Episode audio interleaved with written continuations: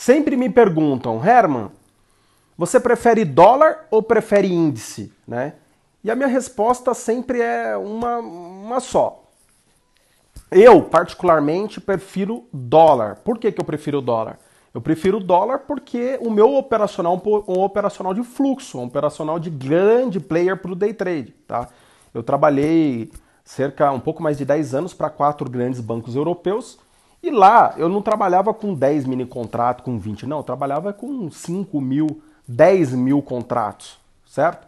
Então, é, para o índice, para quem não opera fluxo de ordens, ou seja, para quem opera gráfico, opera é, análise técnica, né, price action talvez, é, o índice é muito bom. O índice é muito bom. Né? Agora o dólar, para quem faz day trade e utiliza fluxo de ordens, fluxo de ordens, sem dúvida alguma, o dólar é muito, muito, muito, muito melhor. Então, para o meu operacional, para a minha essência, para o meu DNA, que é câmbio, como eu estudei na Alemanha, como eu estudei uh, nos Estados Unidos, né, o mercado de câmbio, então o dólar é muito, muito, muito, muito, muito melhor. Ele é um mercado que o ativo dólar ele é muito errático. Então, quem entrou pelo dólar comprando vai ter que sair por ele vendendo.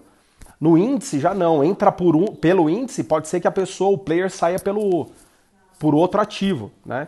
Então, no dólar é muito melhor a análise uh, do preço, ou seja, ele respeita muito mais, tá?